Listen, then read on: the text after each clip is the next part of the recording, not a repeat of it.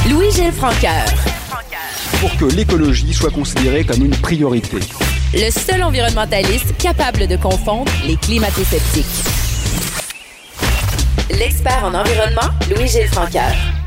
Louis-Gilles Francaire est au bout du fil. Bonjour Louis-Gilles.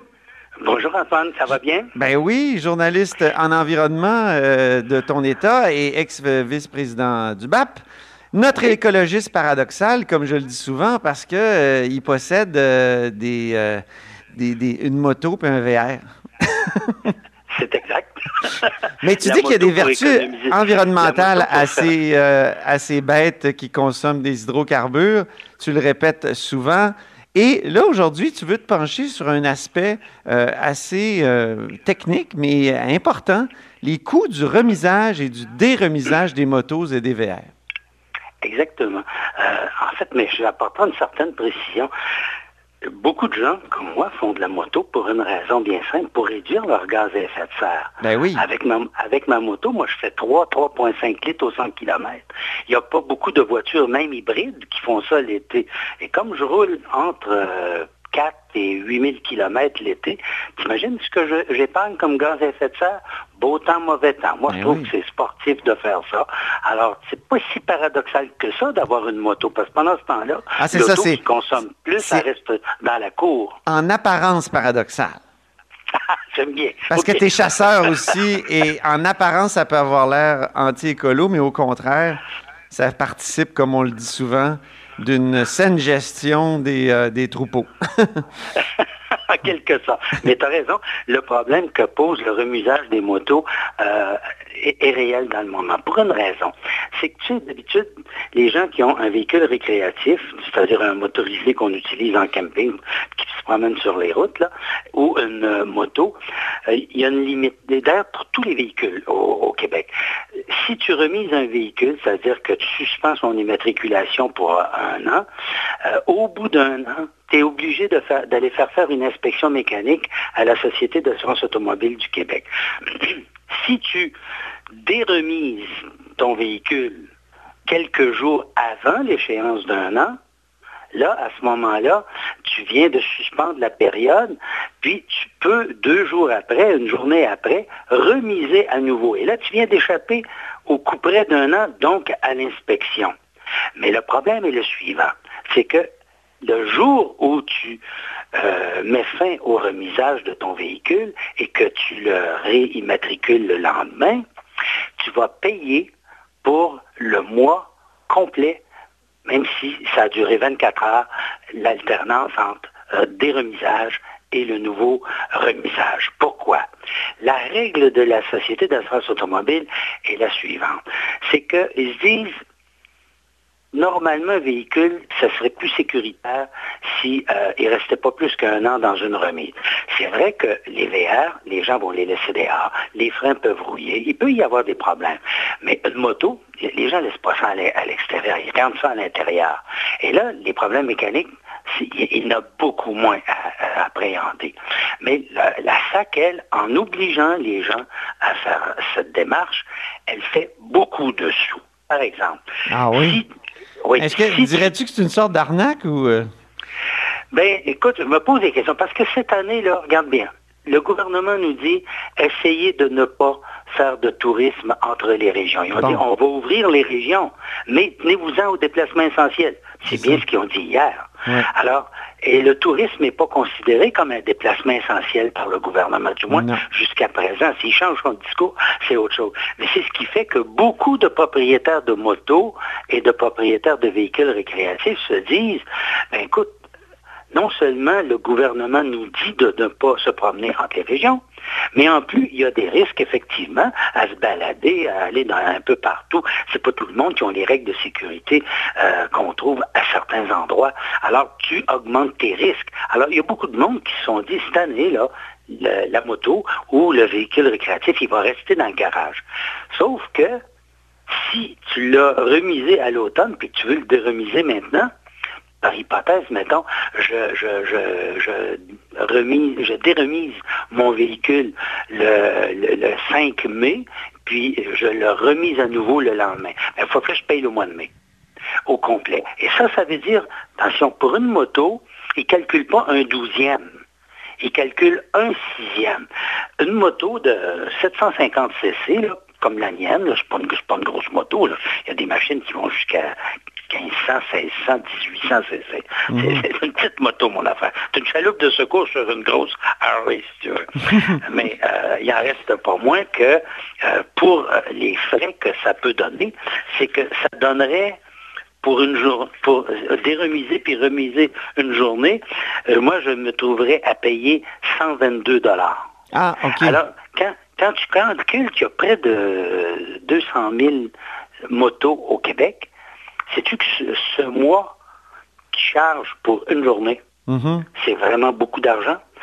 Pour les véhicules récréatifs, c'est un douzième. Si tu prends le mois, c'est un douzième. Mais pour les motos, comme les motos, c'est saisonnier, calcule que les motos roulent en moyenne six mois, alors ils chargent un sixième. Ça revient très cher. Mm-hmm. et, déjà, c'est en fait, ils chargent 17% du montant d'immatriculation qui coûte, tiens-toi bien, 688 dollars. Mhm. pour six mois. Moi, ça me revient, j'ai calculé à 4 pièces par jour pour avoir le droit de faire des économies de gaz à effet de serre en roulant pas avec mon auto, en étant un bon citoyen, va me dire je vais réduire mes gaz à effet de serre. Qu'est-ce qu'il devrait faire, euh, qu'est-ce qu'elle devrait faire la RAMQ à ce moment-là? Ben, écoute, moi, ce que je me dis, c'est que ben, la RAMQ n'a pas le pouvoir de faire ça. Euh, pas la RAMQ. Oui, mais je veux dire le gouvernement Legault, oui. Oui, c'est le gouvernement parce que c'est un règlement. Moi, je pensais que c'était la Société d'assurance automobile qui imposait ces frais-là, qui avait le pouvoir de délimiter les frais, mais c'est pas ça. Ils m'ont répondu euh, de façon très précise que c'est un règlement qui l'impose et qui impose la même règle partout, pour toutes les sortes de véhicules, les opérations de remisage, des remisages. Alors, moi, je me disais cette année, compte tenu du fait qu'on est dans une période exceptionnelle, il y a beaucoup de gens qui ont peu d'argent, qui sont coincés, qui ne travaillent pas. Imagine-toi, s'ils veulent rouler, pour économiser, ils veulent rouler avec leur moto, ils vont être obligés de payer près de 127 pièces pour une journée qui rouleront même pas, parce qu'en réalité, c'est ton remisage, des remisages, ça peut être fait sur 24 heures. Alors, le gouvernement a dû il a modifié des tonnes de règlements dans le cas de pour les fins de la COVID. Je pense qu'il aurait pu dire cette année, on va accorder une, licence de deux ans au lieu d'un an ah avant d'exiger l'inspection. Est-ce qu'il n'est pas trop tard? Est-ce qu'il est trop tard ou est-ce que ça pourrait se faire?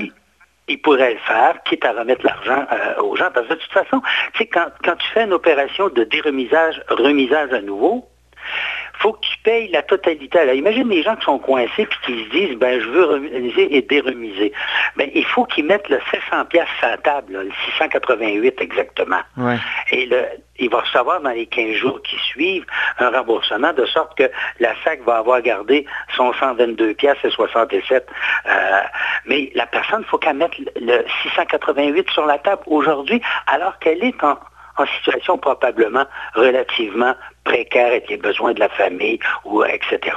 Mhm. Alors moi, je pense que le gouvernement aurait pu, dans ce domaine, pour aider les gens à laisser leur véhicule à la maison, pour être cohérent avec son propre mot d'ordre, de dire on va limiter les, déplacements interrégions, il aurait pu dire on va faciliter le remisage des motos et des VR en faisant en sorte qu'on étend à deux ans sans pénalité le, remisage et le déremisage.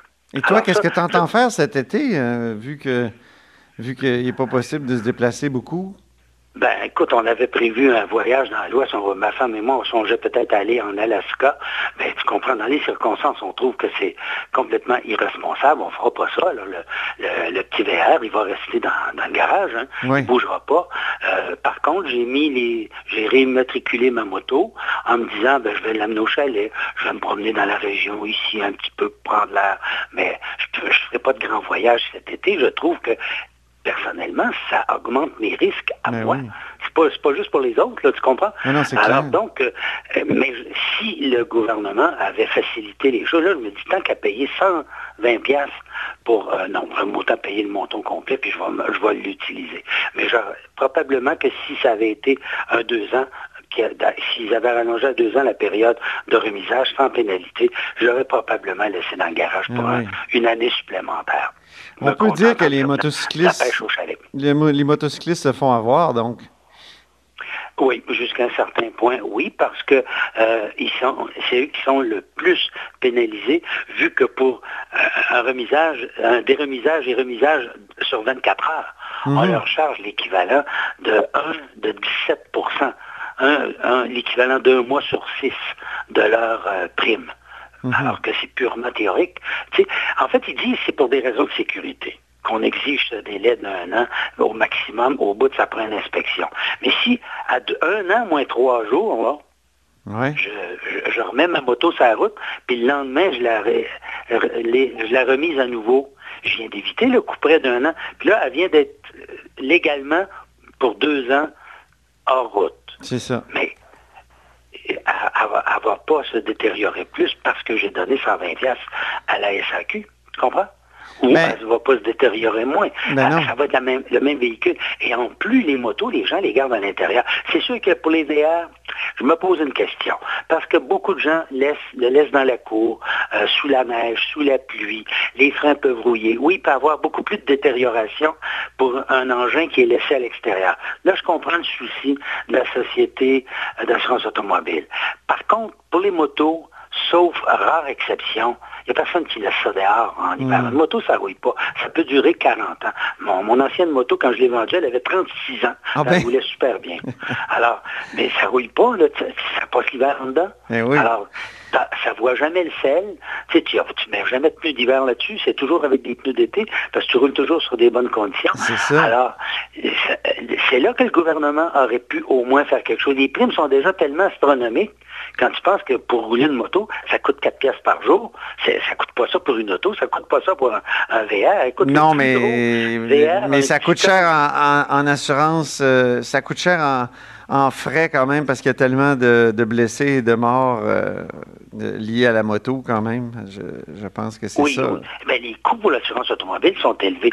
Mais moi, je pense que dans le domaine de la moto, il n'y a pas de gros frais de, comment on appelle ça, des frais de, matériel, là, de c'est pas comme une auto. Là. Une auto, tu peux monter une facture de 10, 15, 20 000 piastres de dommages, mais pour surtout si l'auto c'est une perte totale puis qu'elle est récente.